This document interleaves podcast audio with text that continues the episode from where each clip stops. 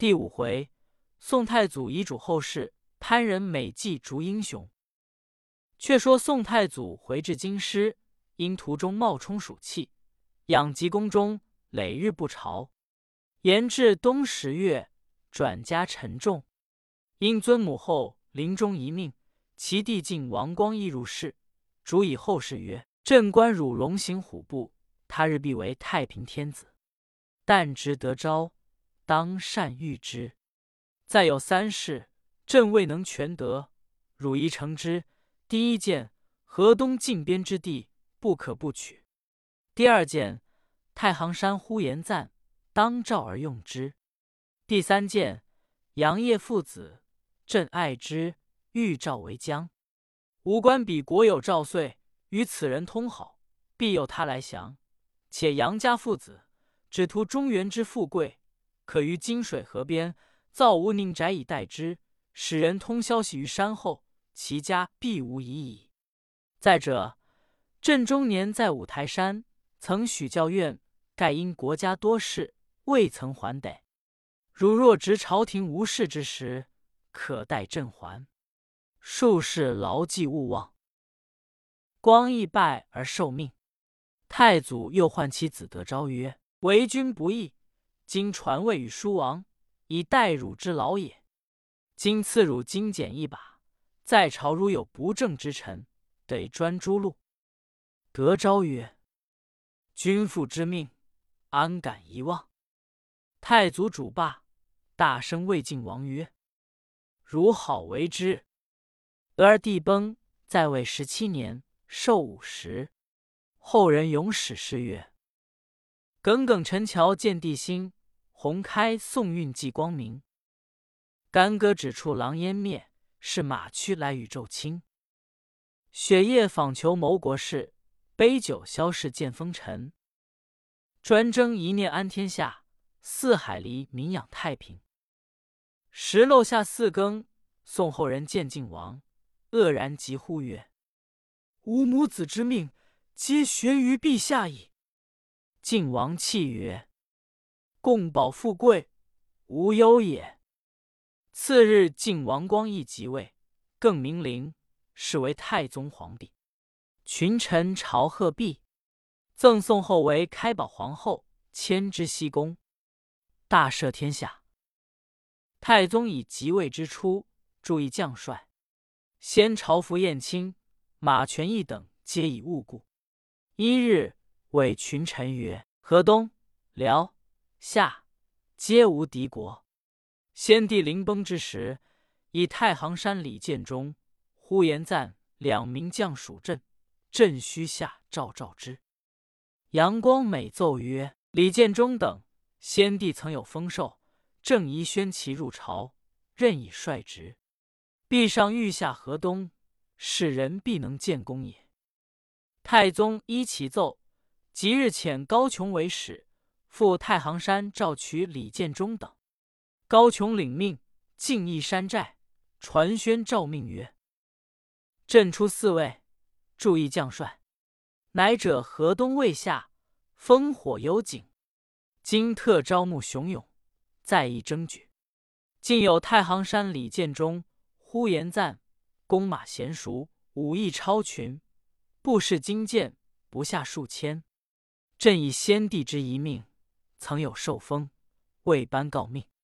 今特遣清臣高琼击诏来宣。卿闻命之日，宜即复阙，勿复朕望。建中等得诏，拜受命契，请高琼入帐中相见毕。琼曰：“主上以二将军之名，遣下官及催复阙，二公当随诏而行。”建中曰：“既闻君命。”岂敢违诏？奈此处与河东隔一带之地，若将军马一同赴阙，必得乘虚以夺吴寨。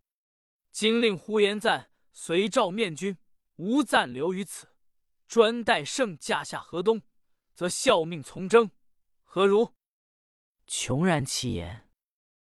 次日与呼延赞同马氏，部众二千人，此建中，离太行山，不日来到汴京。高琼引赞朝见太宗毕，高琼复以剑中留债之故，一一奏闻。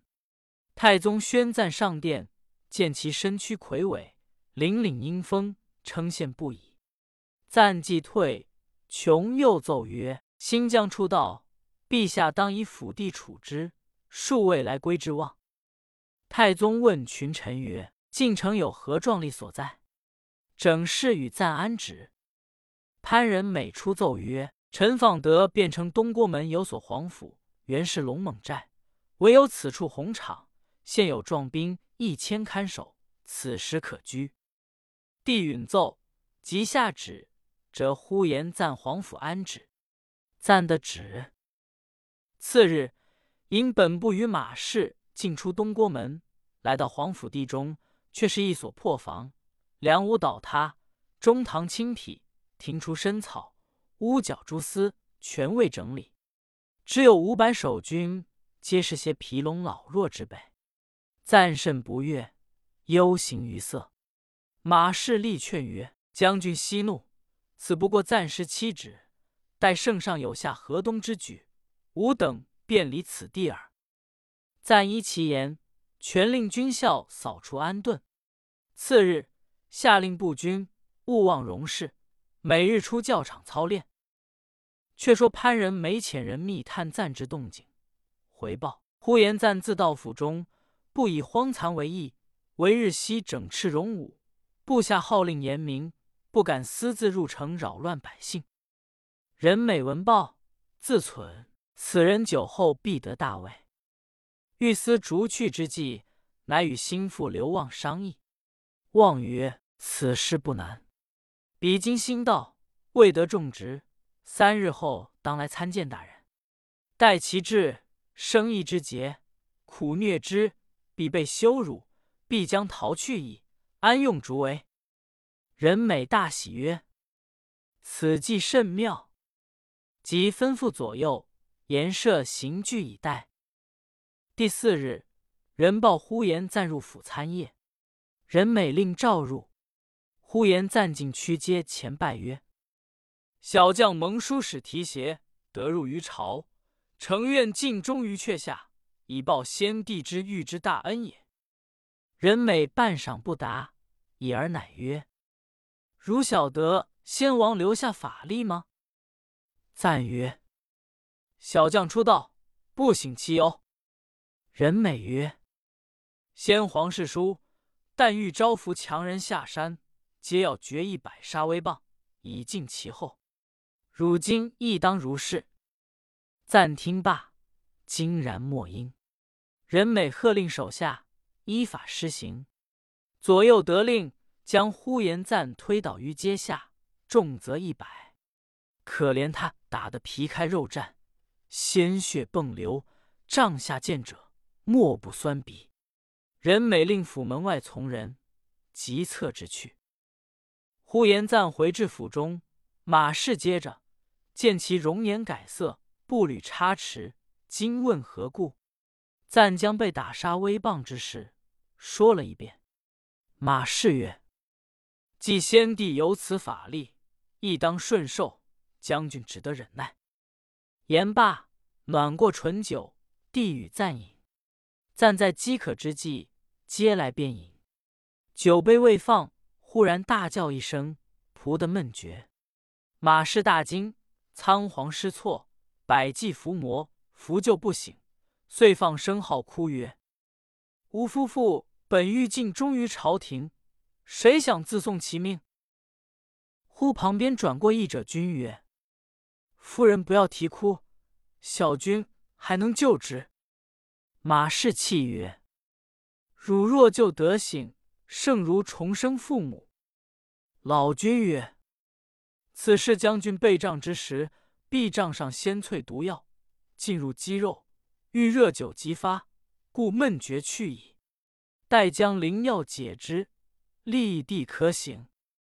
马氏曰：“既有此药，即来施治，报恩有日。”老君取过丸药，调灌之。呼延赞口通药气，渐渐苏醒。众军皆喜。赞问老君：“药丸何此之妙？”老君曰：“小君曾遭仇人毒手，受杖而死，得御方外道人救醒，因而传得此药。暂以白金众筹。老君不受，乃曰：‘将军居止此处，分明是当朝潘仁美奏献，是被毒杖，亦必是此人之计。公若不急去，性命终难保矣。’暂听罢，怒曰：‘权臣当国，吾等何以立身？’即下令所部收拾行李，连夜与马氏走归太行山。清早已到寨外。小卒报与李建中，建中不信，出寨视之，果是赞也。即同入寨中，问其所归之由。赞将被责之事一一诉之。剑中怒曰：“此贼盖因辱杀其子，故设此谋，将以报怨。今且守于此，待圣驾复下河东，擒此匹夫，碎尸万段。”暂然其言，剑中令手下摆酒散闷。忽报山下一伙人马来到，不知是谁。建中即率步军出寨相迎，乃是耿忠、耿亮也。建中喜曰：“正待来请贤兄，不想自至，甚为无望。”即邀入帐中相见，列坐而饮。席间，耿忠问曰：晋闻贤侄受宣入朝，今日何又在此？建中答曰：“一言难尽。